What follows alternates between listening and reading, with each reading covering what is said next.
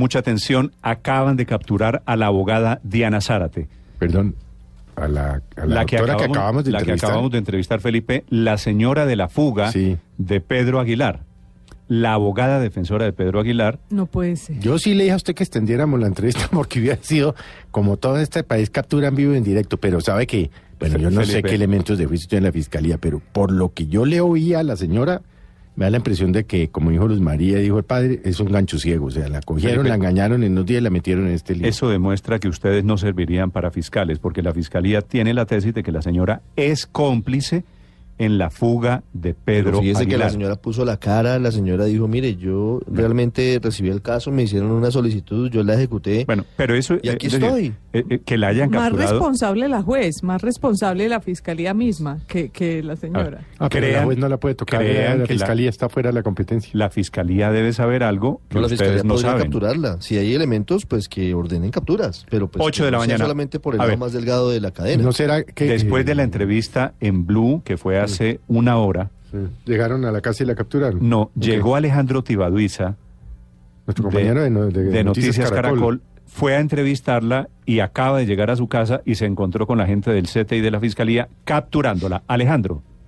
Pues la sorpresa, Néstor, fue mayúscula. Efectivamente, llegamos al barrio Álamos Norte, al occidente de Bogotá, exactamente en la calle 70S con carrera 105I, y cuando ya estábamos eh, a, pocos metros realmente de la vivienda, llegaron también tres agentes del CTI y la capturaron. En este momento la están eh, llevando hacia los juzgados de Palo Quemado, ya para lo que es la legalización de la captura, la imputación de cargos y la solicitud de la medida de aseguramiento.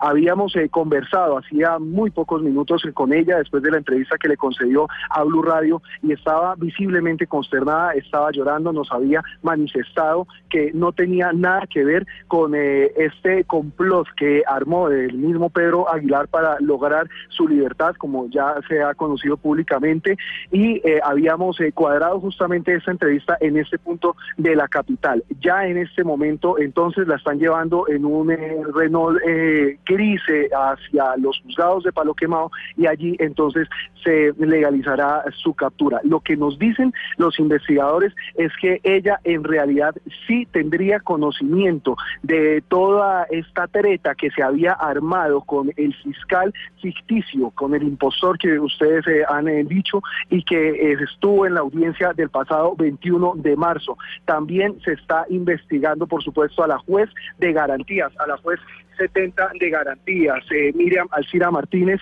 quien haría parte entonces de este plan para que finalmente quedara en libertad el líder camionero Pedro Aguilar. Vamos a estar muy pendientes en Palo Quemado entonces del desarrollo de esta audiencia en contra de esta abogada y allí se mostrarán los elementos materiales probatorios. Alejandro, entiendo que esto para la Fiscalía es una vergüenza, porque la Fiscalía es víctima y también cómplice por la incompetencia de dejar que le suplantaran a uno de sus hombres, a uno de sus fiscales. ¿Está reaccionando, está reaccionando sí. rápidamente la Fiscalía? ¿Vienen más capturas? Sí, la verdad es que vienen más capturas, se está efectivamente investigando, no hay una orden de captura, no tenemos todavía conocimiento de que haya una orden de captura en contra de la juez, pero por supuesto ella está eh, allí y toda la cadena de la notificación eh, para, se- para la realización de este tipo de audiencias. Eh, también por qué razón eh, se otorgó esta audiencia de una manera tan pronta, tan oportuna como normalmente no ocurre. Entonces están averiguando quiénes fueron exactamente los eh, notificadores eh, para escucharlos en interrogatorio o posiblemente también ordenar su captura y también, por supuesto, como lo hemos dicho, la, la juez, la juez de garantías. Muy bien, capturada, repito, la abogada Diana Zárate esta mañana, 8 de la mañana, 3 Yo tengo una duda, Néstor. captura. ¿Cuándo se enteró la fiscalía del cambiazo? ¿Cuándo se enteró la fiscalía del escándalo? El cambiazo fue 21 de marzo, es decir, han hace, pasado hace dos semanas. Dos semanas. ¿Cuándo se enteraron? Porque hasta ¿Ayer ahora, seguramente? porque hasta ahora expiden las órdenes de captura. Mm, ¿Por qué? pasa es que no, no sé. hay, la pregunta, Ricardo, es tal vez al revés. ¿Por qué primero hacen público el escándalo y después eh, eh, lanzan las órdenes de captura? Eh, porque primero se preocupan de entregarlo a los medios curándose, curándose de la vergüenza pública que significa esto. La corrupción ahí muy cerquita o dentro de la fiscalía. 8 de la mañana, cuatro minutos. Esta es la noticia del momento en Colombia.